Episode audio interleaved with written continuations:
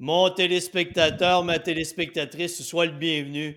Aujourd'hui, une entrevue exceptionnelle pour toi. Je vais être en compagnie de celui que j'appelle mon clone européen amicalement. Je l'appelle comme ça parce qu'on est deux entraîneurs. L'épisode s'intitule aujourd'hui Les deux vieux sages de l'entraînement. Alors, j'ai invité Paul pour nous parler de lui. Mais il m'a promis une chose. Paul demeure au Luxembourg et il m'a promis qu'à la fin de l'entrevue, il chanterait pour moi les le jardin du Luxembourg de Joe Dassin. N'est-ce pas, Paul? Euh, je ne sais pas quand je te l'ai promis, dans quelle vie j'ai pu te le promettre, et je ne connais pas le texte. Hein? Non, eh, tu, ne, tu, ne, connais pas ton classique Joe Dassin? Malheureusement pas.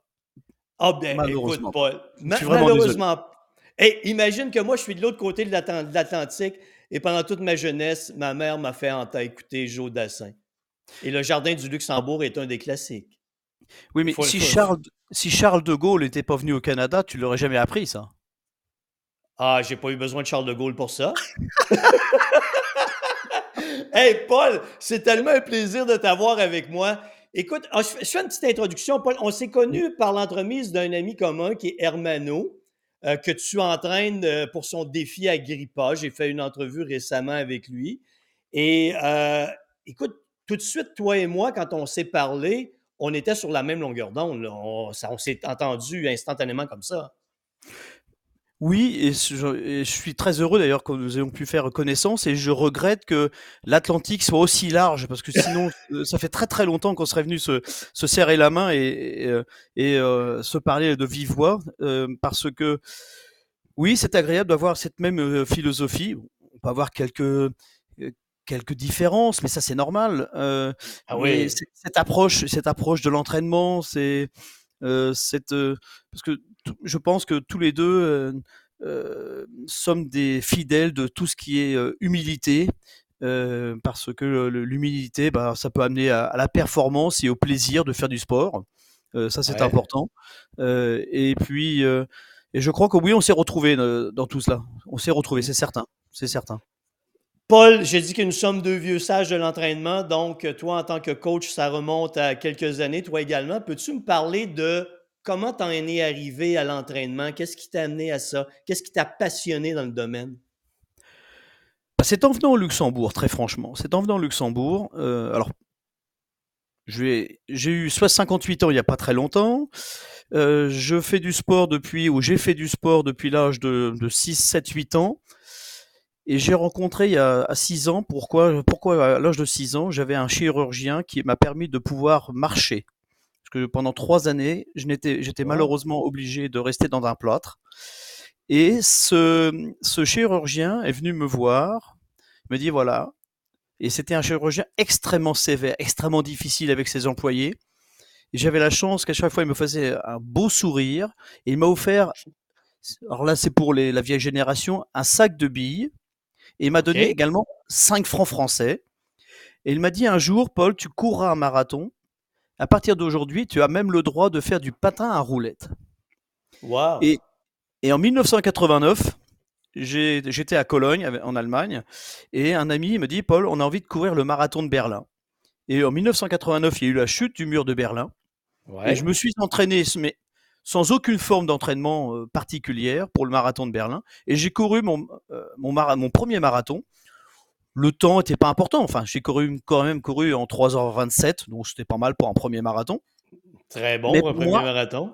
Mais pour moi, c'était, voilà, il y a quelques années, plusieurs années auparavant, on m'avait dit que je courrais un jour un marathon et j'ai couru ce marathon. Et ça, c'est formidable. Et euh, euh, ça, ça m'a bien sûr toujours, toujours resté.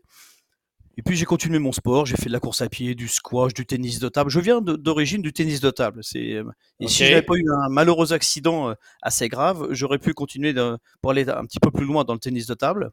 Euh, parce que j'ai toujours aussi un, esprit de compétiteur et éventuellement je pense que j'aurais été un, un, très bon sportif professionnel, je crois. Je crois. Ok.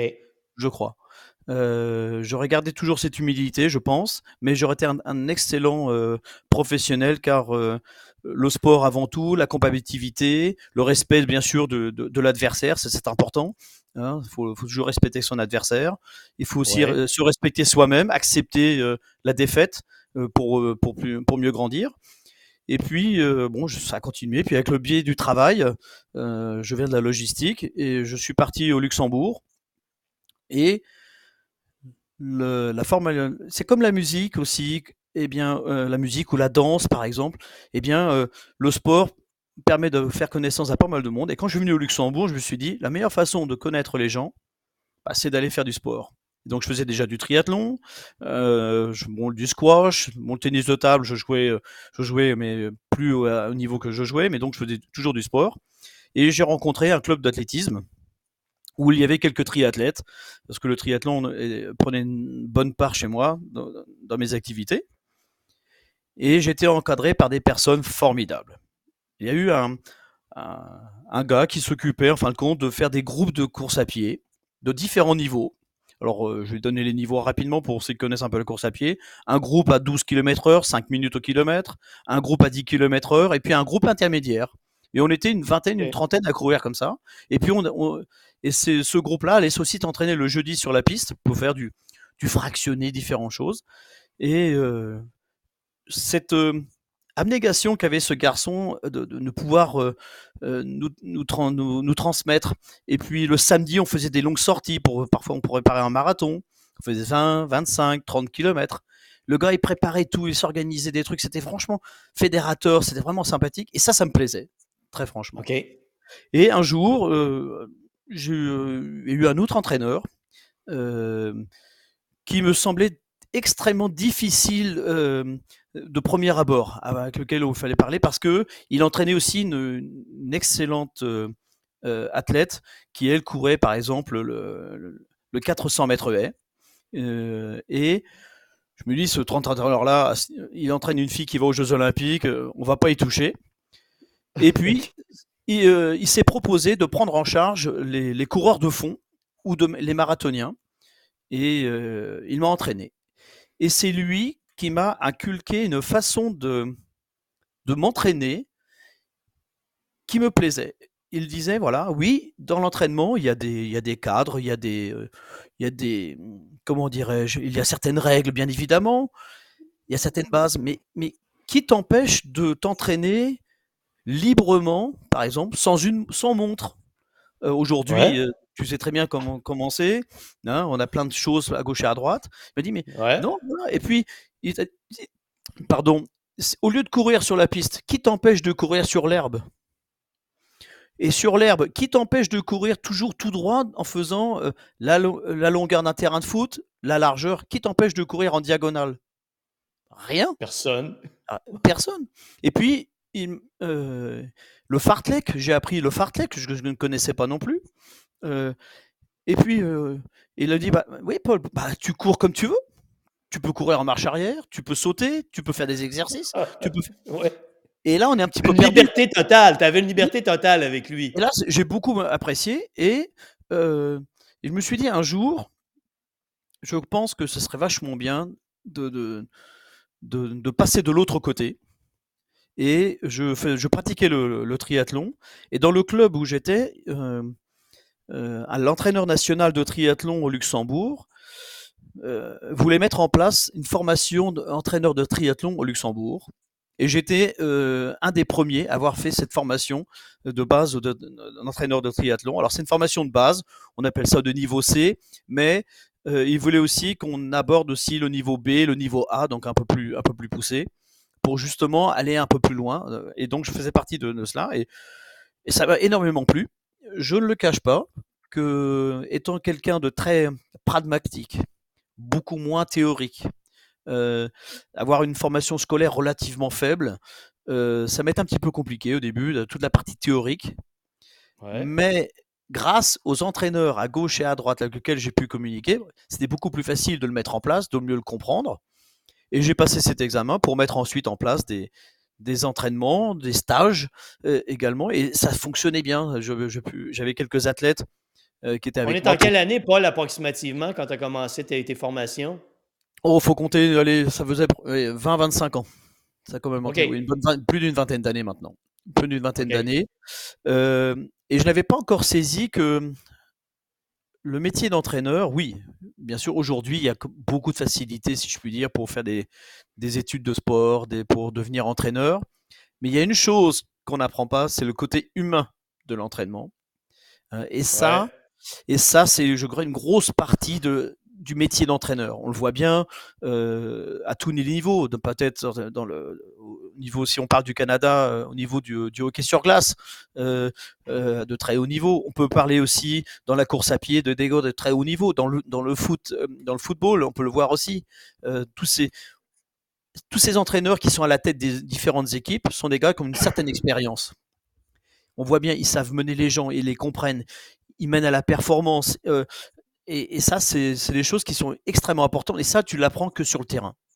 Il n'y a pas photo. Hein. et puis, tu apprends de tes propres athlètes.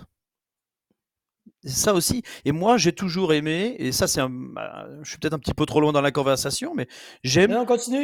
J'aime partager euh, et faire comprendre aussi à l'athlète pourquoi il fait ça.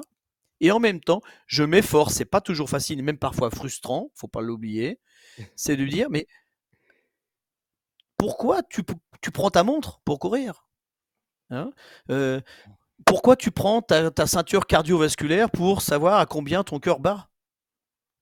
Euh, Oui, donc on peut avoir des données plus exactes, c'est évident.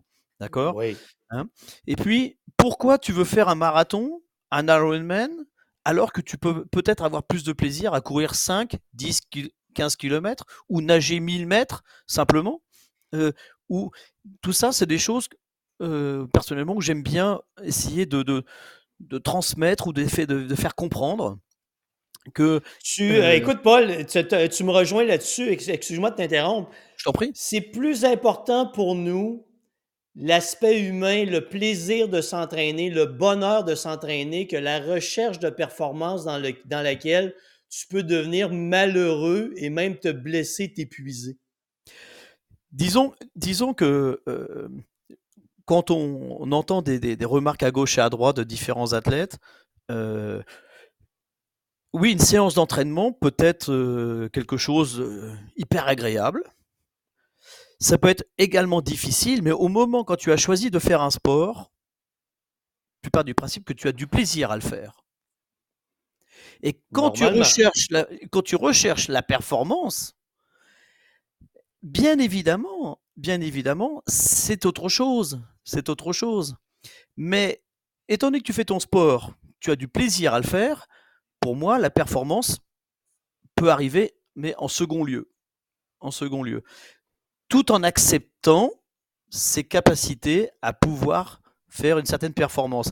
Et j'ai une très vieille présentation que j'avais faite lors de ma formation de, d'entraîneur, où j'ai toujours dit, la performance, c'est ma performance. Je veux dire par là, eh bien, si j'ai couru 50 minutes sur 10 km, eh ben, c'est une performance. Oui. Je ne peux pas comparer à un gars qui va sur la piste, qui a gagné les Jeux Olympiques, qui va te courir dans des temps magnifiques. Mais est-ce que moi, j'ai les prédispositions de pouvoir courir aussi vite que le champion olympique? Mais est-ce que c'est si je les ai pas, est-ce que ça m'empêche quand même d'aller courir 50 minutes sur un 10 km C'est ça qui est formidable. Et ça, c'est, c'est, c'est quelque chose. Ça nous ramène, Paul, à une notion d'avoir des objectifs réalistes en fonction des, des capacités de chaque individu. Ce que, ce que beaucoup d'athlètes vont perdre de vue, beaucoup de personnes qui s'entraînent, perdent de vue rapidement parce qu'ils voient des gens avec des performances extraordinaires et s'imaginent que c'est ça qu'il faut qu'ils atteignent quand c'est totalement faux. Il faut. Euh, après, on peut s'améliorer, bien évidemment, c'est clair. Euh, j'ai eu la chance de pouvoir m'améliorer aussi sportivement. Euh, mais à un moment donné, si on n'a pas toute cette prédisposition, toutes les possibilités, tout le monde, tout le monde ne peut pas devenir professionnel dans le sport, de savoir de consacrer 100% de son temps à son sport. Et les gens travaillent. On n'a pas tout, tout, de suite le moyen financier de pouvoir pratiquer son sport. Faut pas l'oublier non plus. C'est pas parce que j'ai la, la chaussure du meilleur champion du monde qui a coûté X, qui coûte sur Internet ou peu importe sur les marchés X euros, que je vais devenir aussi champion et être mieux reconnu par mon copain d'à côté qui a peut-être une chaussure d'une autre, d'une autre marque et d'une autre qualité et d'un autre prix. D'accord? Et d'ailleurs, pour la petite histoire, dans le triathlon, j'avais un collègue de sport à Cologne, un garçon formidable, et il nous faisait toujours rire. C'était un garçon qui a été extrêmement talentueux, et quand il faisait froid, quand il faisait du vélo, il prenait des gants en cuir de travail, classique, pas des gants de vélo hyper sophistiqués. Quand il y avait une veste de pluie, il prenait euh, un cuir, un cuir de pluie qu'on utilise pour les gens qui sont sur les chantiers, par exemple. D'accord? Il, avait froid aux jambes, il prenait une paire de bas de sa mère ou de sa sœur pour pas avoir froid quand il faisait du vélo. Et, mais le gars, il était performant, il courait 30, 30 minutes sur 10 km. D'accord? Il faisait du sur 40 km, il te faisait du 40, du 45 de moyenne. Il avait un vélo, euh, son porte-bidon, c'était une vieille boîte de conserve. Donc, donc c'est là que c'était, c'est intéressant. Ouais, c'est pas, pas l'équipement qui te rend performant. Pas forcément, pas forcément. Après, bien sûr, ça aide. Ça, peut, aider, oui, c'est ça, exactement. Et, tout ça, c'est des trucs euh, hyper, hyper sympas. Et euh, quand j'ai fait ce, diplôme d'entraîneur, euh, ça m'a toujours plu de pouvoir montrer aux autres. et j'ai aussi. Paul, excuse-moi de t'interrompre encore une fois. Tu as une dimension différente. Tu as une dimension humaine qui est très poussée en, en tant qu'entraîneur, qu'on ne retrouve pas chez beaucoup d'entraîneurs. C'est pour ça que toi et moi, ça a très bien connecté. Est-ce que tu voyais les gens qui suivaient la même formation que toi? Est-ce que tu voyais cette même euh, propension à l'humain ou c'était vraiment simplement la notion de performance? Pas du tout, parce que euh, dans le groupe où nous étions, pour eux, c'était on, décroche le diplôme et c'est fini. J'ai un diplôme en poche. Moi, c'était différent. C'est je on m'a demandé, on m'a proposé, on me l'a proposé de faire cette formation et j'avais envie, justement, avec cette formation, de faire quelque chose. Et ça, c'est vachement bien. On donnait l'opportunité de pouvoir faire quelque chose. Et euh, euh, le gars, je disais, qui nous, qui nous faisait, qui nous entraînait dans le groupe, et puis cet entraîneur, cet entraîneur qui, euh, qui m'entraînait aussi, qui faisait mes plans aussi d'entraînement. et puis il y avait une, approche formidable qui, ça, ça me, ça me, ça vraiment, en, français, je veux dire, ça me titillait, ça me chatouillait, ça me donnait envie de faire quelque chose et de dire. Et puis, je vais aussi poser la question. Il m'a dit, mais Paul, vas-y, vas-y, montre-leur. Tu as envie de montrer, tu montres, vas-y, montre, et tu verras bien comment ça se passe. Et j'ai eu des différents athlètes. Euh, et je suis hyper content d'avoir eu ces athlètes. J'ai eu des athlètes euh, talentueux, j'ai eu des athlètes euh, j'aime pas dire ça, j'ai des athlètes bah, qui étaient moins forts, mais des athlètes quand même. Ils, venaient aux entraînements, ils étaient, euh, ils avaient envie de venir et puis ils revenaient, ils revenaient. D'accord? J'ai pas forcément très bon caractère, mais bon, euh, ça, chaque, ça faut pouvoir le respecter. Mais j'ai toujours fait ça dans le respect. Hein, c'est important parce que être entraîneur, c'est un gros investissement personnel. Faut pas l'oublier. C'est d'abnégation. Hein, faut, faut pas l'oublier. Et puis on, on, aime bien mettre quelque chose en place et on aime bien que bah, ça rentre dans ce cadre, qu'on essaie que, les gens rentrent dans ce cadre et essaient de le respecter. Hein, ça, c'est important. Euh, et euh, et c'est bien. Puis, et professionnellement, euh, professionnellement, bien, j'ai toujours fait aussi un parallèle avec mon travail. j'ai eu la chance de travailler dans différentes entreprises. J'ai pas forcément été, toujours très bien mené par mes supérieurs. Et justement, et là, j'aurais très bien pu dire, bah, attends, je vais faire un diplôme d'entraîneur pour avoir ce, la possibilité de dire, je suis l'entraîneur, c'est moi le chef maintenant, et, je, hein, et, je, vais m'imposer. Et, euh, et, en fin de compte, non, j'ai appris beaucoup là, cet échange aussi. D'abord, écouter les gens.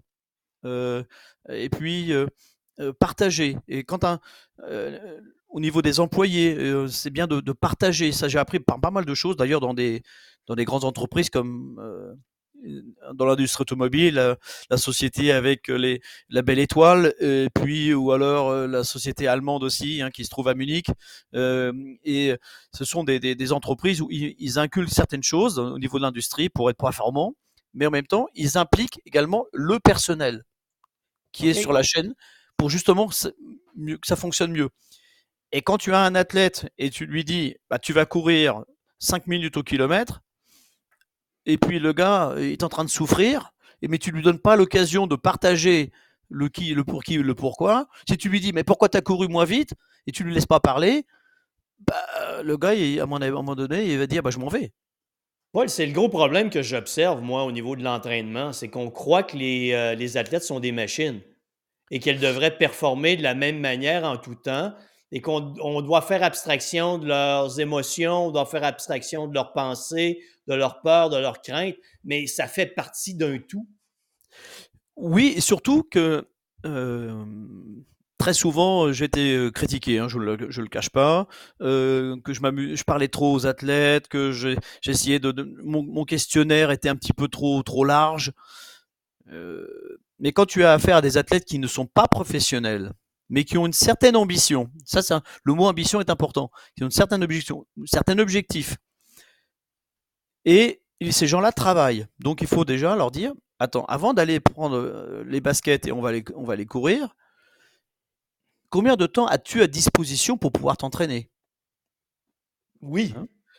Le temps parce que beaucoup, oui, ça va le faire. Oui, après tout d'un coup, oui, mais attends, il y a eu la famille, il y a eu le travail, j'étais malade, j'ai oublié, j'avais des vacances. Après, j'ai des, des, euh, des, formations professionnelles.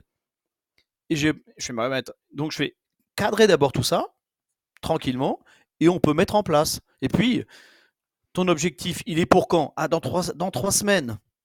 Tu as déjà fait du sport? Non, jamais. Oui, mais moi, j'aimerais bien courir le marathon comme euh, en 1h20, 1h15.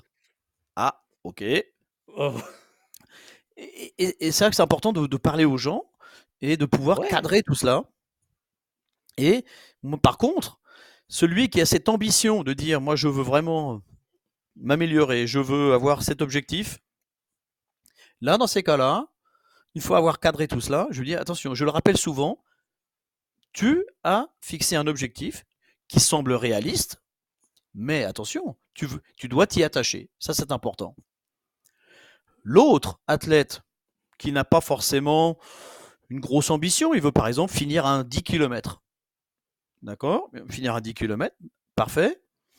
Et si on arrive à discuter et faire comprendre que bah, là, tu commences justement ton sport, prenons le temps de le faire. Si tu as beaucoup de travail, tu as une famille avec des enfants, bah, regarde un petit peu tout ça et dis-moi comment, comment tu peux t'entraîner.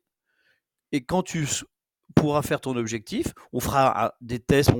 On, peut parler. Euh, les Important, c'est que ces gens-là, médicalement parlant, n'aient pas de grosses difficultés. D'accord Hein, qu'il n'y a pas de, de, de, contre-indication médicale. Hein, euh, et puis, euh, s'il y en a quelques-unes, eh ben, on peut toujours aussi faire avec. Hein, ça aussi, il faut en tenir compte. Oui. D'accord On, a, on adapte. Bien sûr. Et ça, c'est et ça, c'est important. Euh, et moi, j'aime bien. Il y a un point que tu mentionnes qui est, qui est important parce que moi, je l'ai vu. Des gens s'entraîner, euh, s'entraîner tellement que ça en est devenu presque une maladie mentale. Ça a conduit à un déséquilibre de vie et à un divorce. Il y a des gens qui perdent la carte totalement et ça prend des gens comme toi et moi pour les ramener, pour dire écoute, il y a autre chose que l'entraînement dans la vie. Mais c'est il y a des c'est pour ça que c'est important. J'entends souvent ça va le faire, ça va le faire. oui, mais euh, euh, à quel coût? Oui, et en plus moi en tant qu'entraîneur, euh, en tant qu'entraîneur, on n'a pas besoin de me faire plaisir. C'est pas me dire, c'est parce que tu es entraîneur, je vais m'entraîner à minuit parce que tu as mis une séance de 10 km, j'ai pas eu le temps de la faire, je vais la faire. Non, non. Il faut, il faut regarder, il faut se parler, il faut communiquer. Euh, c'est, extrêmement important de pouvoir se parler. Euh, et puis, il faut aussi, par contre, que la personne soit prête à accepter le fait de dire bah, Désolé, tu n'as pas eu le temps de t'entraîner, peut-être qu'il faut revoir ton objectif. Ouais. C'est pas grave de, de, décaler à une date. C'est, c'est pas un problème non plus.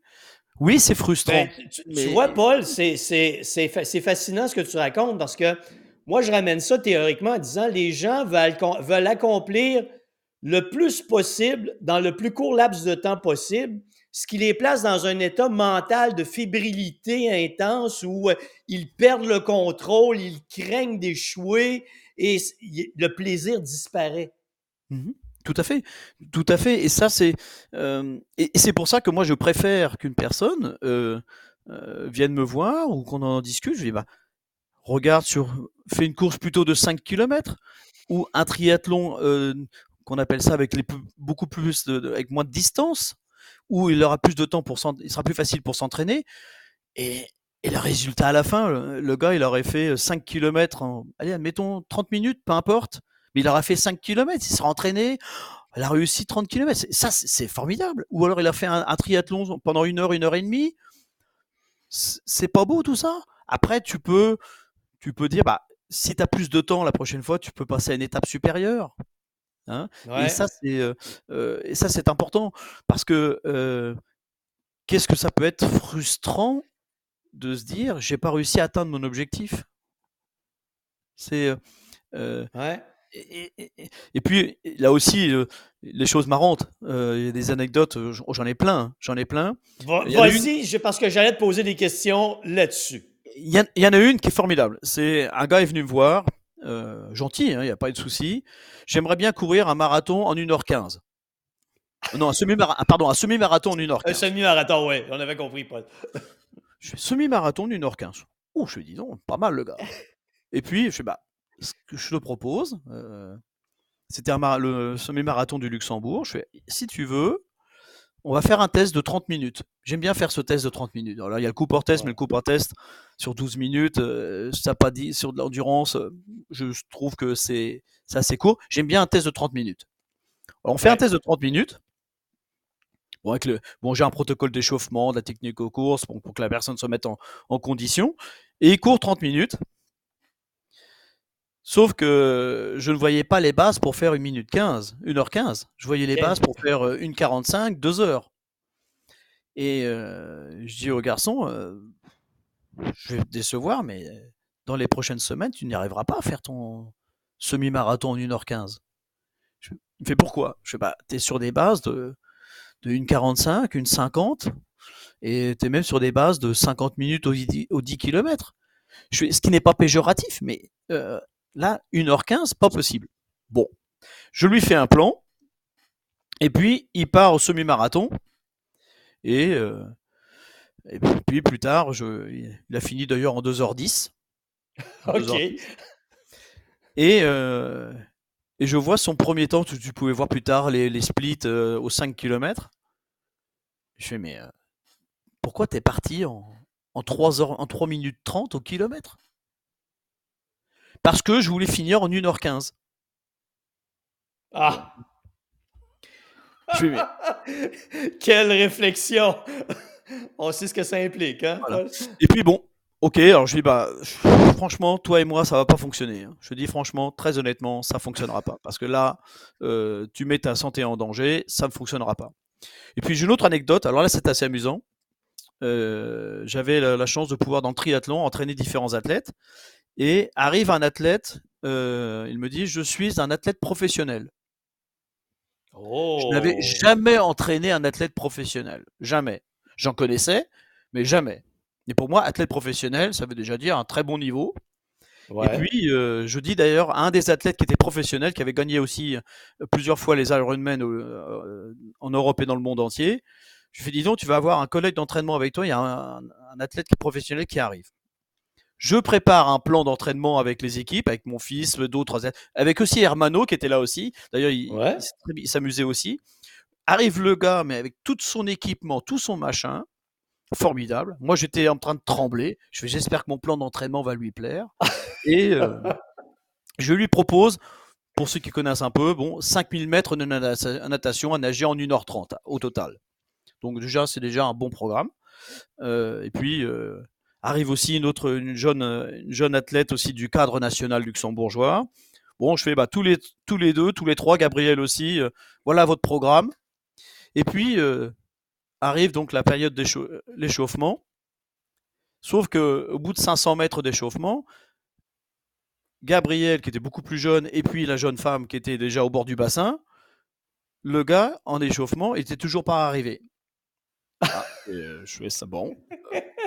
Bon, bref. Ok. Et puis, euh, oui, euh, j'ai un peu mal à l'épaule. Bon, ça peut arriver. Je fais, c'est pas grave, on va adapter. C'est aussi le, mmh, ah ce que doit faire l'entraîneur. Et puis bon, bref, euh, bon, la séance se passe très mal, forcément. Et puis on avait prévu de faire un petit, sta- un petit stage d'entraînement, et on part en stage d'entraînement avec Hermano Eco. Et euh, bah, je dis, bah, pour le vélo, tu vas partir en premier. hein, il y avait une petite boucle de 10 km à faire, et puis les autres euh, partiront derrière. Sauf qu'il est parti en premier, mais les autres sont arrivés avant lui. Tout un professionnel. Et je me dis, mais là, j'ai- alors j'ai eu un doute. Je me suis dit, est-ce que ce que j'ai prévu, j'ai mal compris ou mon, mon plan n'est pas est mal adapté euh, J'ai fait fait des erreurs.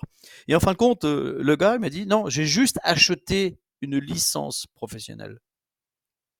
Parce que tu peux acheter ta licence professionnelle. Donc il était professionnel, Non. mais voilà, Ah, Mais il était professionnel sur papier sur seulement. papier, sur papier seulement. Ah. Et là, tu vois tout de suite le truc. et là, tu as, des trucs complètement dingues. C'est-à-dire que le gars, il a une licence professionnelle, c'est son droit. Mais bon, le niveau, pas du Il tout. L'autre se met un objectif complètement irréaliste. Et là, très franchement, ça, c'est pas marrant. Et ça, c'est pas mon. C'est pas comme ça que je Mais Paul, c'est une lutte qu'on doit faire régulièrement parce que ton- dans ton premier exemple, où la personne, tu lui fais comprendre, tu lui fais voir, tu lui fais tester qu'elle n'a pas les capacités pour courir un semi-marathon en 1h15, elle arrive au semi-marathon et veut le faire en 1h15. Elle épuise ses réserves énergétiques dès le départ. J'ai de la difficulté, moi, avec ce genre de mentalité. Bien sûr, bien sûr. Ça fait aucun sens. Je dirais, euh, moi aussi, j'ai fait une, une erreur une fois, mais euh, je l'ai fait qu'une fois. Je l'ai Ouais. fait qu'une fois. Une fois. Une fois. Et, mais je n'avais pas la prétention de le faire. Je me suis dit, mais qu'est-ce que je fais à cette vitesse-là? Bon, bah, ça ça m'a brûlé tout de suite, bien évidemment. Mais euh, euh, je ne sais pas que les gens n'ont pas forcément cette conscience de, de- de leur propre capacité et n'ont pas forcément Ouais. Euh, cette volonté de prendre du temps pour pouvoir progresser. Et le- que... le- Oui. oui, je t'en- Vas-y, le- continue, Paul, continue. le, le corps humain est une machine extrêmement complexe. C'est une formidable machine, mais qui a besoin d'un très long temps d'adaptation.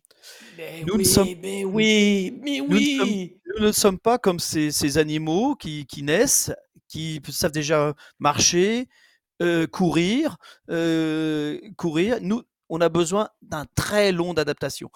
Et puis, dans le domaine que, où tu excelles aussi, bah, quand il s'agit d'avoir une meilleure forme, une meilleure silhouette, une meilleure silhouette, bah, ce n'est pas un claquement de doigts. Ce n'est pas un claquement de doigts. Et puis, et puis, il faut peut-être se satisfaire d'avoir un une meilleure silhouette, mais pas encore celle euh, d'une superstar.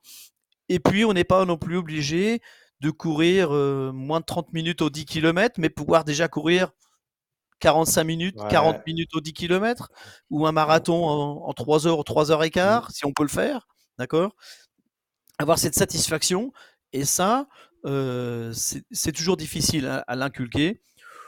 Euh, Paul, il y a, euh, dans le domaine, euh, il y a beaucoup de croyances que les gens ont et dont ils ne veulent pas se départir. Je te donne un exemple. J'établis il y a quelque temps un programme d'entraînement pour un marathonien.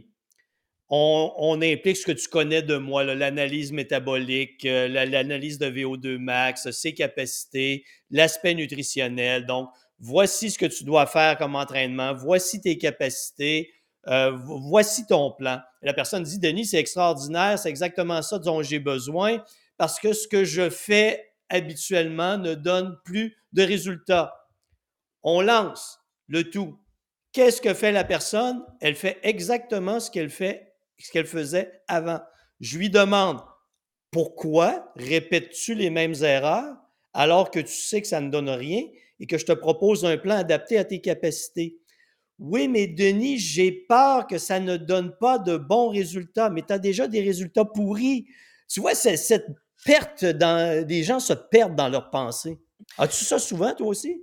Oui, oui, oui. euh, et c'est la, grosse frustration, c'est que euh, on fait un plan et après, mais pourquoi tu l'as pas fait? Ah bah alors il y, a- il y a tiens, il y a un truc marrant, ça, ça aussi c'est amusant. C'est les trucs complètement subjectifs. Ah aujourd'hui je me sentais bien. Bon, ok. Euh, ah non, euh, aujourd'hui, non, j'avais, aujourd'hui, j'avais pas envie. Bon. Euh, ah, puis je me sentais pas trop bien. D'accord. D'accord. D'accord. Mais oui, mais tu as, un plan.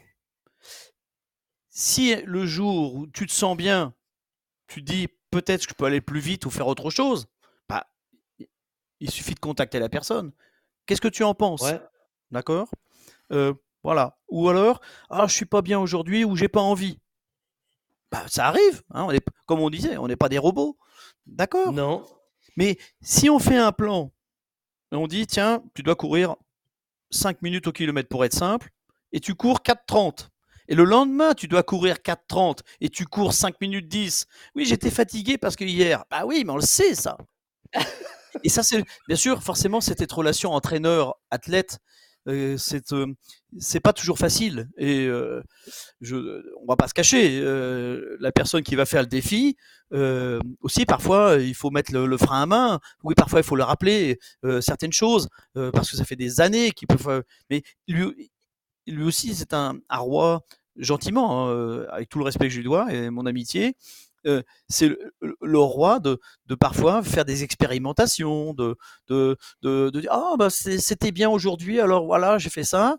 Et puis deux jours plus tard, oh ça a mal marché. Bah oui, mais et quand on regarde tout cela, et ça c'est des trucs assez classiques, assez classiques. Et parfois c'est un peu difficile de faire euh, accepter cela. J'ai encore une autre anecdote assez marrante. D'ailleurs, la personne maintenant, elle est devenue entraîneur de niveau A en triathlon. Okay. Et euh, en natation, j'avais fait aussi des tableaux de vitesse euh, adaptés aux, aux, différents niveaux et aussi différents exercices. Et très souvent, elle vient me voir, Paul, j'ai pas envie de m'emmerder à faire la séance que tu as pris en place parce que c'est franchement, euh, c'est de, de, la broutille. Euh, moi, j'ai pas envie de m'amuser dans l'eau. Euh, je suis bon, Ok, okay. pas de problème. Il n'y a pas de problème parce que bon, il y avait des exercices, surtout la natation, c'est extrêmement technique. Euh, et puis pour progresser, tu n'as pas le choix. Exercice technique, exercice technique. Enfin bref, il y, y, a plein de choses qui rentrent en compte. Et puis, euh, forcément, euh, tu peux pas nager comme euh, les grands, les grands champions, comme Michael Phelps, euh, ouais. tous ces gars qui, qui, qui nagent. Mais attention, c'est des gars, attention, ils font beaucoup de travail et beaucoup de technique aussi, mais pour arriver à faire à nager un 50 mètres euh, dans les euh, 15, en dessous de 15 secondes, crois-moi, ils font beaucoup de travail et beaucoup de travail très lentement et beaucoup, beaucoup, beaucoup de technique. Et, euh, ouais. et, et très souvent, oui, c'est vrai que les gens n'ont pas le temps non plus. Ils n'ont pas le temps, n'ont pas le temps. Mmh. Alors oui, j'ai fait vite fait parce que j'avais pas le temps. Et puis euh, là, j'ai coupé parce que j'avais pas le temps. Là, j'ai coupé, j'avais pas le temps. Et puis euh, arrive le jour de la compétition. Euh, oui, mais j'ai pas réussi à faire ce que j'ai voulu. Bah, forcément. Regarde, si tu prends ton plan d'entraînement, tu enlèves 30-40%, tu as tout de suite la, la solution. Oui. Paul, tu, tu, touches un point important parce que dans les recherches scientifiques, quand on regarde ce qui démarque un expert dans un domaine de, tous les, de toutes les autres personnes, l'expert est celui qui accorde de l'importance à des détails que les autres ne veulent pas considérer. Et tu viens de le dire dans l'entraînement au niveau de la natation, beaucoup de techniques, de, du travail de précision, fignoler les mouvements, tout est là. C'est ce qui oui. fait la différence. Bien sûr, bien sûr. Et, et dans tous les sports, j'allais même dire, les auditeurs euh, vont peut-être rire, mais même au niveau des échecs, hein, quand les gens qui jouent aux échecs, il y a des, ouais. ils vont faire des, des bases, des bases, des, vraiment des gammes toutes bêtes. En, natation, c'est vraiment la natation, c'est extrêmement compliqué. C'est extrêmement compliqué.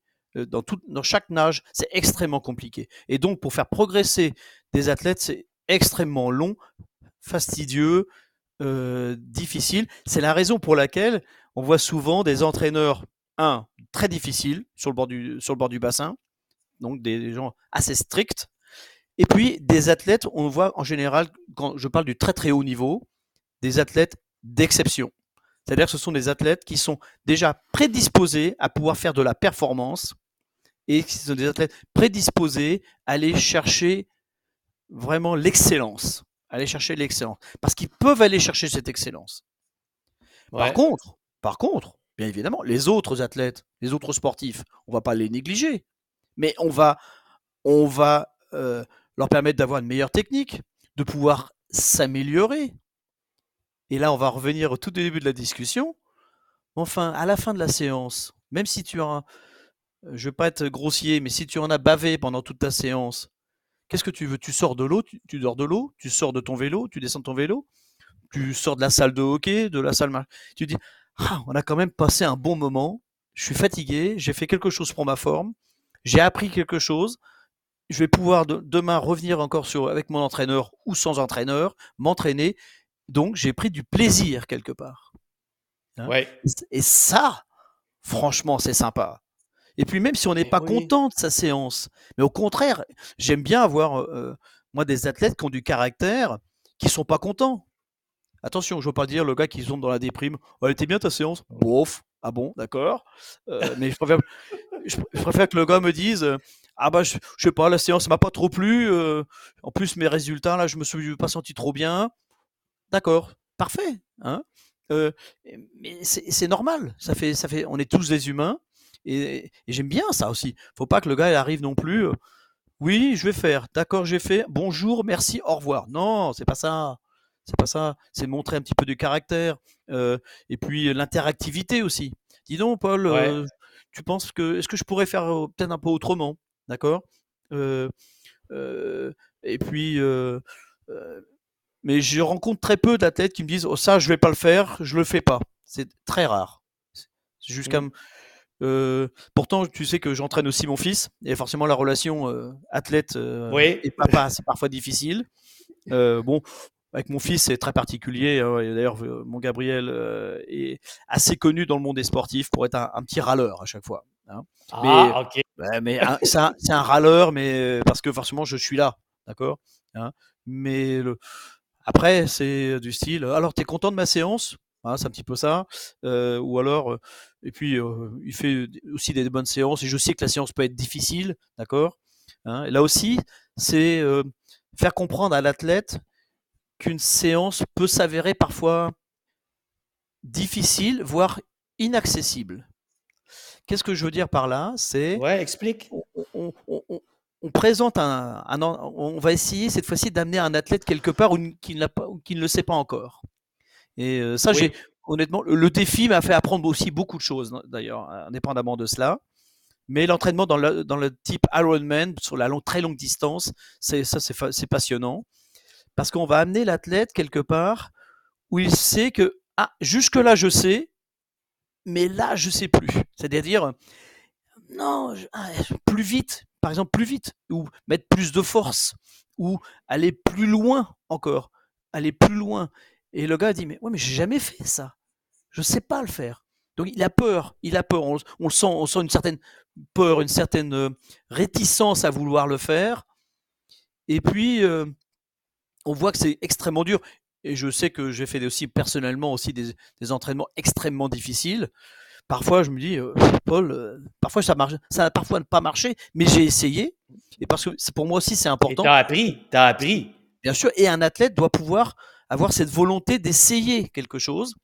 Et quand on sent que le gars y est presque, pas encore, mais il y est presque, et là on sent qu'après la séance, il dit ah ouais, mais là, quand est-ce qu'on. souvent on me dit, quand est-ce qu'on refait la séance? J'aimerais bien la prochaine fois, il vraiment bien y arriver. Et voilà, la partie est gagnée. C'est fait. La partie est gagnée. Paul, euh, restons, dans ce secteur-là. parlons d'Hermano. Mmh Hermano, dans son plan d'entraînement, a récemment franchi des distances répétitives de 60-65 km. Comment l'as-tu amené à ces distances? Parce que ça ne se fait pas en claquant des doigts. Je sais qu'il n'y a pas seulement un aspect d'entraînement, il y a un aspect mental. Comment as-tu structuré le plan pour l'amener vers ça? En fin de compte, si je puis dire, c'est assez simple et en même temps, c'est un, c'est très, euh, je vais prendre un anglicisme, c'est assez challenging ou assez, euh, euh, c'est, quelque chose aussi de nouveau pour moi, mais en même temps, lorsque nous avons décidé, Hermano et moi, de faire ce défi, ou quand Hermano a pris la décision de le faire et nous avons ensemble euh, défini euh, les, distances qui seront, à faire par jour, on est parti sur une moyenne de 60 km par jour. Et euh, déjà, quand on sait ce qu'est que courir un 10 km, un semi-marathon et un marathon, et il n'y a pas un seul athlète qui court un marathon qui n'a pas mal aux jambes après un marathon. du premier jusqu'au dernier. Il n'y en a pas un. C'est physiologiquement, il y a beaucoup de traumatismes et ainsi de suite. Donc, euh, l'idée était, si on reprend la configuration du défi qu'on a repris à partir de fin août 2022, c'était de, reprendre le temps d'amener Hermano à supporter une charge euh, de volume d'entraînement qui soit telle qu'il puisse correspondre qu'il a même au-delà des distances qui seront prévues de courir euh, tous les jours. Oui. Sachant que c'est vrai, euh, sur le papier, c'est une fois 30 km le matin, pour, pour faire simple, une fois 30 km l'après-midi. Mais malgré tout, tu dois quand même faire 60 km tous les jours. Kilomètres. D'accord? Et l'autre expérience que je, moi, j'ai par contre que j'avais, c'est dans le, dans le triathlon, dans l'Ironman. C'est très souvent faire faire aux athlètes de la surdistance. Cette surdistance, c'est par exemple euh, en natation, c'est faire des 5, 6, 7 km d'affilée, alors que ce n'est pas forcément nécessaire puisque la course demande 3,8, d'accord? Ou alors, c'est faire du 200, 230, 240 km de vélo, alors que la course en demande 180. Euh, par contre, en course à pied, compte tenu des traumatismes, là, c'est un petit peu différent.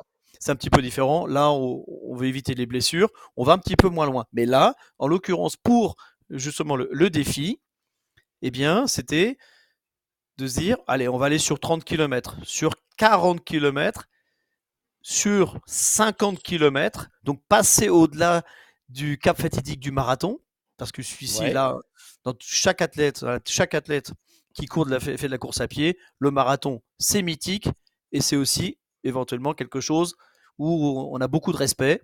Et là, hop, et puis, donc, il a fait ses 50, sa première fois son 50 km je ne le cache pas, personnellement, j'étais chargé d'émotions. Que j'ai d'ailleurs, que j'ai libéré parce que j'étais heureux de voir que euh, il était passé à un cap des 50 km et qu'il avait réussi d'une très belle manière et qu'en même temps, j'ai pu voir que ce que j'avais mis en place fonctionnait. Fonctionne, oui. Et ça, c'était formidable. Et ça, c'est que je de bien. Et ça, je me suis dit, eh bien, là maintenant, on a passé une première étape. Il faut passer à l'étape au-dessus sachant que forcément, euh, mentalement, eh bien, il y a quelque chose de nouveau. Il y a quelque chose de nouveau. On se dit maintenant, ça y est, les 50 km sont faits, mais maintenant, il faut passer à l'étape au-dessus. D'accord? Et euh, donc là, on a fait ces, sorties de 60-65. Et là, j'avais beaucoup moins d'appréhension.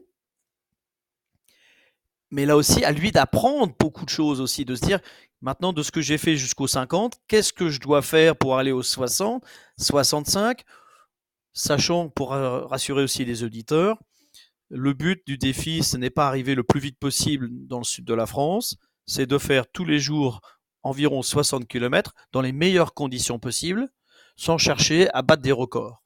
Il faut pas l'oublier. Le but, c'est que justement, au bout de ce défi, Hermano bah, lève les bras et, super, j'ai fait quelque chose de formidable et je suis en pleine forme. Euh, je suis fatigué, mais en pleine forme. J'ai réussi à faire mes 60 km par jour. Ça, c'est extrêmement important. À une vitesse qu'on est peut-être en train maintenant, d'ailleurs peut-être de réajuster, parce qu'ils ne se sentent pas forcément euh, à l'aise sur une distance de, 10, km heure, donc 6 minutes au kilomètre. Ça le semble un petit peu lent. Mais avec l'expérience du dernier 65 km où il y a eu une négligence au niveau apport calorifique. Ouais, dont on a discuté, ouais. Et là, il faut peut-être se réfléchir là-dessus, de se dire, ah, plus vite, mais attention, plus vite, apport calorifique en conséquence. Euh, tout, et, donc c'est un tout, tu vois. On, là, on est en train de, tu m'amènes sur un sujet, tu as tout à fait raison. Ouais. C'est non seulement mentalement, mais mentalement, c'est quoi? C'est c'est se dire quelle est ma séance aujourd'hui, quelle sera celle de demain, quelles sont les grosses séances à venir sur lesquelles je dois travailler. Donc, en fin de compte, on peut dire que la, planification du défi, c'est une séance d'entraînement jusqu'au jour où le défi va commencer. Ouais. Et Paul, c'est, euh, tu vois, ta planification d'entraînement implique une réflexion sur à, court terme, mais aussi sur le long terme. Il y a peu d'athlètes qui sont prêts à ça beaucoup de gens éprouvent la difficulté à prévoir ce que ce qu'ils font aujourd'hui va avoir un impact demain, après-demain ou dans le futur. Avec Hermano, on a fait l'ajustement. On lui a dit Hermano, il faut que tu consommes 8500 calories par jour. Si tu ne le fais pas, tu vas avoir des conséquences. Mais c'est difficile malgré tout pour un cerveau de suivre une planification où chaque jour est important et chaque jour a un impact sur le futur. C'est extrêmement, extrêmement difficile. Euh, surtout que c'est une, une planification longue, qui est longue. Et, euh, et ce qui est presque amusant dans tout cela, c'est que euh, le paradoxe, on se dit, mais je fais énormément de volume pour en fin de compte en faire relativement peu le jour du défi. Mais l'impact psychologique est, important, Paul, parce que si tu arrives à faire des surdistances comme ça, mentalement, tu sais, si tu arrives, tu fais 80 km et tu sais que tu vas en courir 60, tu te dis, hey, c'est une partie de plaisir pour moi. Mentalement, tu as, changé ta perception. Ah, bien sûr, c'est un petit peu aussi l'exercice que, que, nous avons fait. On a fait bien sûr aussi des séances un peu plus rapides, un peu plus courtes. Alors attention, un peu plus courtes, euh, les auditeurs vont peut-être avoir peur. Parce qu'on est passé euh, au début de 30 km, aux 40, aux 50, aux 65, et là vont arriver des 70 et des 80 km. D'ailleurs, si tu te rappelles, Denis, dans nos premières conversations, alors on a eu la chance de, faire connaissance, et tu avais ces gars qui, s'entraînaient pour vraiment des très longues distances, et euh, je t'avais aussi posé la question, est-ce que toi, sur ton plan d'entraînement, tu leur fais faire aussi ces longues distances? Et tu m'avais répondu oui. Oui, parce que justement, ils doivent, ils doivent s'y habituer. Ils doivent s'y habituer. Absolument. Et, Hermano doit aussi s'y habituer. Et, euh, c'est pas facile, mais je rassure tout le monde, on met des pauses. On met des pauses. Ouais, le repos est très important. Mais c'est pas une pause chaise longue d'une demi-heure, trois quarts d'heure autour d'une table avec euh, une entrée, un plat principal, un dessert. Mais c'est une pause qui permet déjà de se poser un petit peu, de faire euh, différentes choses. Et, euh, et là, tout dernièrement, Hermano a fait euh, dimanche dernier une sortie euh, normale de 50 km.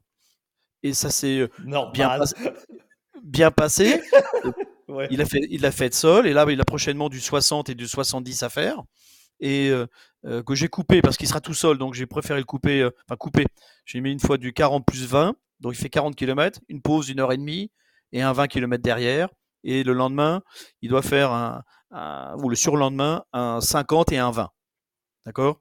Donc, euh, euh, mais là aussi, c'est pareil, faut que c'est un petit peu sous le format du défi aussi. Et quand il viendra au Luxembourg bientôt, là, on va passer sur du 75 et sur du 80. Et là, j'ai mis aussi des pauses. Je serai avec lui, ce sera un petit peu différent. Euh, et mais ça se fait pas du jour au lendemain. C'est un petit peu, on revient sur la discussion. Il faut habituer la personne, et puis il faut qu'elle soit prête mentalement à justement à endurer cette préparation, cette longue préparation. Euh, parce que en plus, quand on a un athlète hyper motivé, surmotivé, euh, et puis on arrive en fin de parcours. Euh, c'est comme si tu faisais la traversée du Canada. tu m'en voudras pas, je ne connais pas trop la largeur du Canada, mais tu fais des milliers de kilomètres en voiture. 3500 kilomètres. Donc il te reste que 500 kilomètres, d'accord? Les 500 km, tu as bien envie de les faire le plus vite possible. Tu as la marre, tu veux arriver plus vite possible les 500 km, mais tu peux pas parce que tu es tellement fatigué que tu dois faire une pause quelque part. Ici, pour le défi, c'est pareil. Et, euh, euh, et, en fin de compte, euh, hum, j'avais mis l'échange d'emails. Je veux, je veux revenir en arrière hein. je veux, parce qu'il y a un sujet important que je vais aborder avec toi. Quand Hermano a amorcé le premier, la première fois son défi, tu m'as envoyé son plan d'entraînement. Mmh. Quand j'ai regardé ton plan d'entraînement, j'ai dit putain de merde, mais c'est incroyable. J'avais jamais vu un plan d'entraînement aussi bien élaboré, aussi bien détaillé. Et j'ai compris à ce moment que tu maîtrisais un concept que moi j'exprime sur le plan scientifique de la manière suivante. Il est important d'adapter la demande mécanique à la capacité physiologique. Donc, si tu imposes un trop grand effort à ton athlète et s'il n'est pas physiologiquement adapté, tu peux le blesser et il va se blesser. Et hmm. toi, tu maîtrises ça très bien, là, je le sais, mais c'est rare. Et pourquoi c'est comme ça? Euh, parce que je me dis, tout simplement à quoi ça sert de. Il y a une expression en allemand, mais je ne sais pas si tu maîtrises l'allemand. Mais si tu prends une, si, si, tu prends une barre à mine, tu veux ouvrir une boîte, et cette boîte, elle ne s'ouvre pas tout de suite, donc tu vas forcer. Et à un moment donné, elle va casser. C'est la même chose. Et quand, euh, si on a en 2020 ou 2021, quand Hermano a commencé à vouloir préparer ce défi, euh, d'ailleurs c'est pour ça que je me suis mis dans le, dans le défi quelque part en tant qu'entraîneur. Et euh, ce que Hermano dit, oui, moi je m'entraîne un petit peu à gauche et à droite. Euh, bon, très bien. Et puis quand j'avais regardé un petit peu ses données d'entraînement, je me suis dit, 1400 km avec 20 km par semaine en entraînement, ça va pas le faire. Et puis, euh, j'ai, on en a parlé. Bon, je lui dis attention Hermano, on va reprendre au, mois de décembre, on va partir au mois d'avril, ça va être short, attention, il va y avoir une montée en charge difficile. On n'avait pas trop prévu euh, certaines choses parce que bah, il y avait peut-être certaines choses qu'on ne connaissait pas, et lui non plus. Euh, et vraiment, il y a une montée en charge qui était assez forte, mais pas extraordinaire non plus. Euh, parce que je me suis dit, ça devrait fonctionner. Euh, mais malgré tout, bah, une petite fracture de fatigue qui est arrivée. Euh, et on s'est dit, OK, il a fait sa pause. Et puis on est reparti. et aujourd'hui, oui, ce plan, il est important de se dire, attends, on va repartir quelque part et on va réadapter le corps. Il faut absolument on va pas repartir sur se dire, attends, on s'est arrêté à 120 km par semaine, on va repartir sur ça. Non, on a repris sur 70 ou 80 si ma mémoire est bonne. On a réadapté parce qu'il est absolument important à ce que le corps s'adapte. À ce que le corps s'adapte. Et puis. C'est la phrase la plus importante à retenir. Oui. Et non seulement l'adaptation, mais avoir envie de répéter ses efforts. Il faut. Parce que si le corps s'y adapte, déjà, on va prendre un, on va prendre un autre exemple. On va prendre l'exemple. Tu t'entraînes aujourd'hui, ou un athlète s'entraîne, il est hyper épuisé. Mais il a envie, hein, le gars, il a envie. Hein, il a envie. Ah, vraiment, il est motivé. Euh, vas-y, vas-y. Hein. moi, il faut m'en faire baver. Et puis, premier jour, il y va. Deuxième jour, troisième jour, trois semaines, un mois. Et à un moment donné, le gars, euh, putain, j'en ai ras le bol. Je suis fatigué. En plus, j'ai mal aux genoux. En plus, j'en ai marre. J'ai mal aux cuisses. j'ai mal aux bras. Euh, et puis, et là, tu te dis, bah attends, euh, et t'as l'entraîneur. Et eh, attends, il y a le défi bientôt dans trois mois. Vas-y à fond, vas-y à fond, vas-y à fond. À un moment donné, le gars, le gars, il est complètement cassé. Il est complètement cassé. D'accord? Il s'en aperçoit même pas. Parce que lui, il veut, son C'est ça. son cerveau l'amène à s'auto-détruire.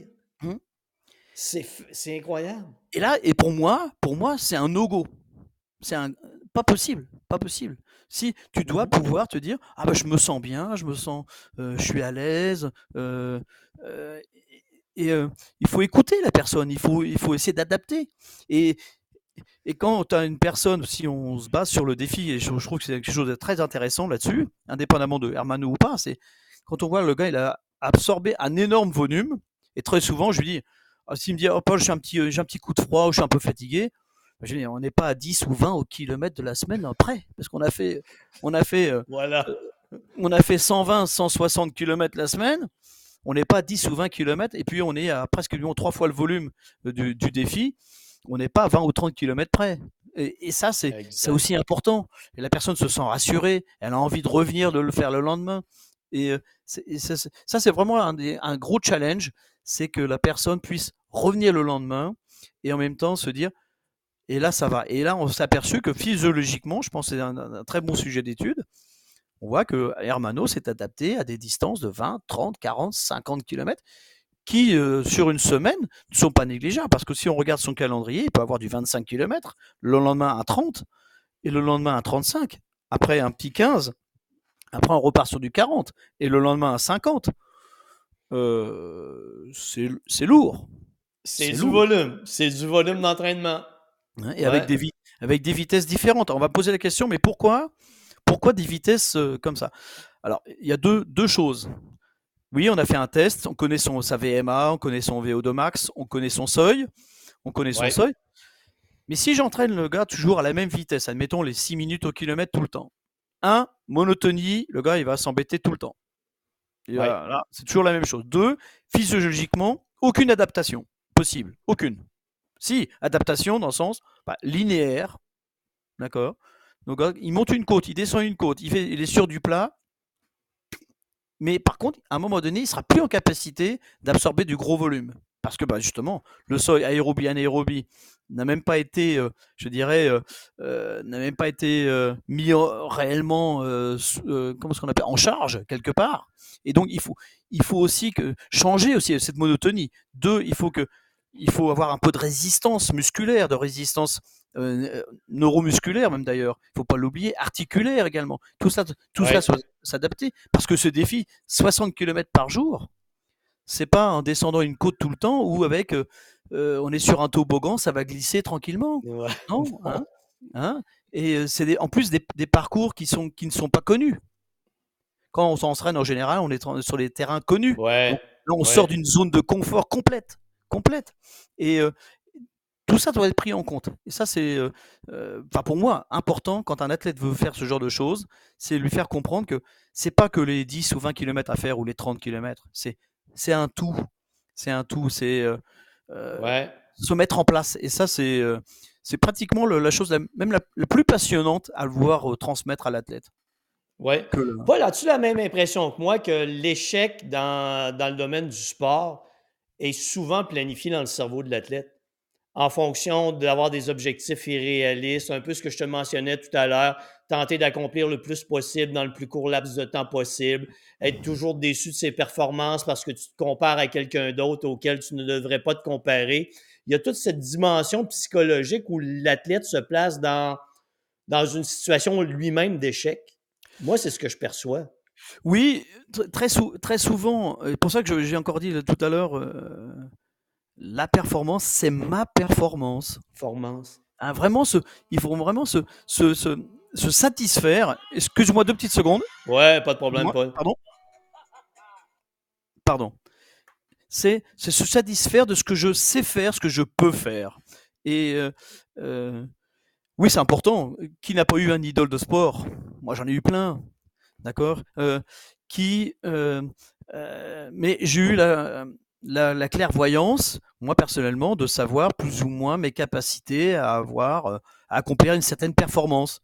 Euh, je n'aurais, je le savais que je n'aurais jamais pu avoir eu la chance de courir un marathon en 2h05, en 2h45, peut-être en 2h30. Euh, j'aurais jamais pu courir un, 10 km en 25 minutes, mais peut-être en, en 33 minutes, j'ai pas réussi à le faire. J'étais pas trop loin, mais j'ai pas réussi, ce qui est déjà pas mal. et, comme tu dis exactement, c'est c'est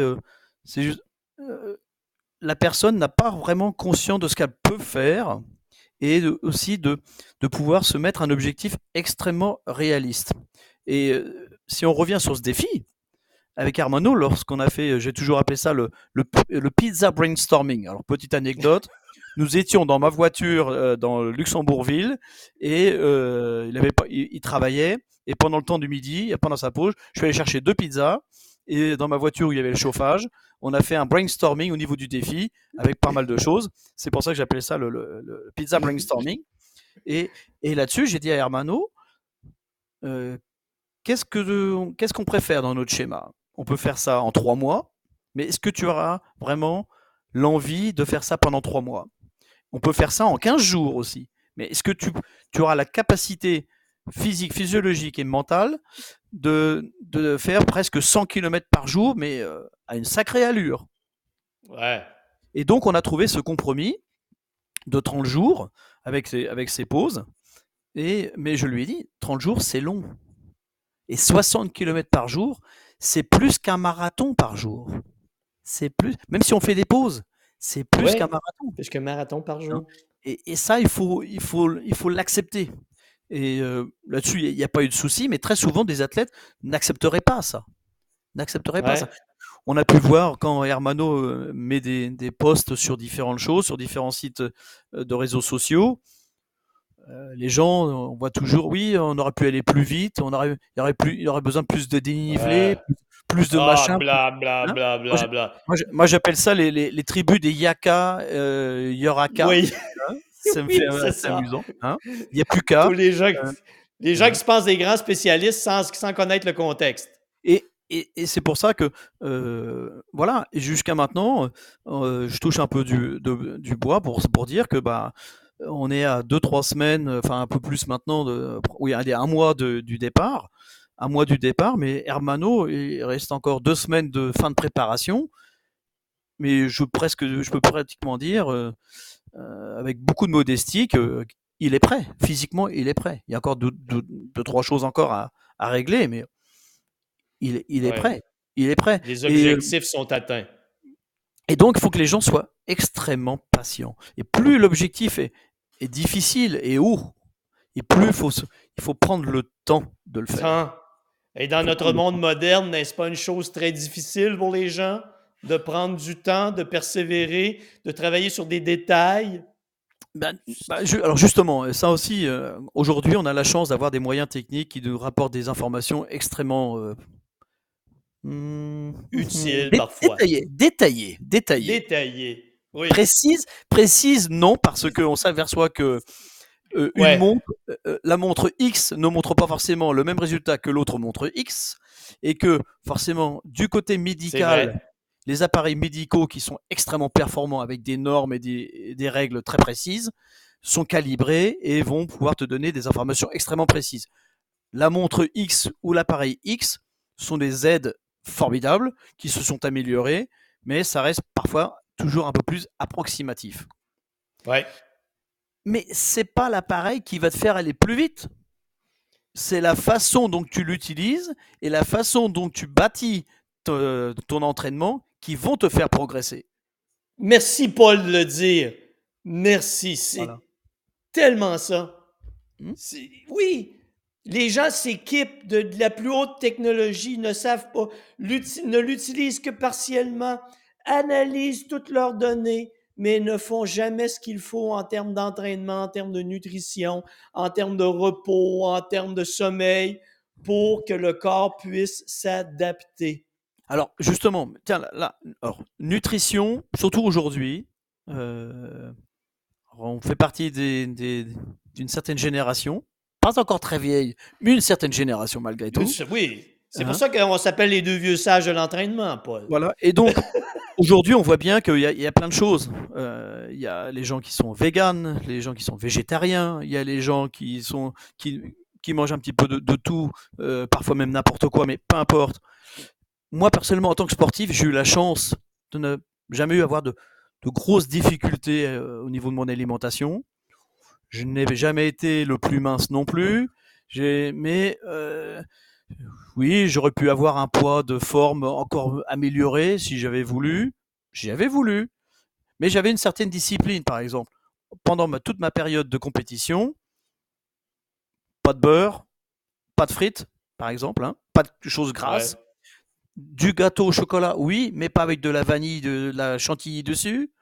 Tu vois, c'est un truc tout bête. Hein D'accord Un peu plus de fruits, un peu plus de légumes, pas de sauce, d'accord Voilà. C'était un petit peu mon régime à moi. Maintenant, lorsque les gens sont véganes ou végétariens, et qui ont donc un régime un peu spécifique, ils font beaucoup de sport. Là aussi, il faut qu'ils arrivent aussi à, l'accepter que, attention, ma performance pourra être éventuellement différente. Attention, c'est pas parce que je suis euh, tel et tel type de, de, personnage pour au niveau de mon alimentation que je vais être plus performant que l'autre. Ben non, non, non, non. Et ça, faut, il faut faire attention. C'est pas parce que non plus j'ai perdu 3, 4, 5, 6, 7 kilos que je serai plus performant sur mon vélo ou en course à pied.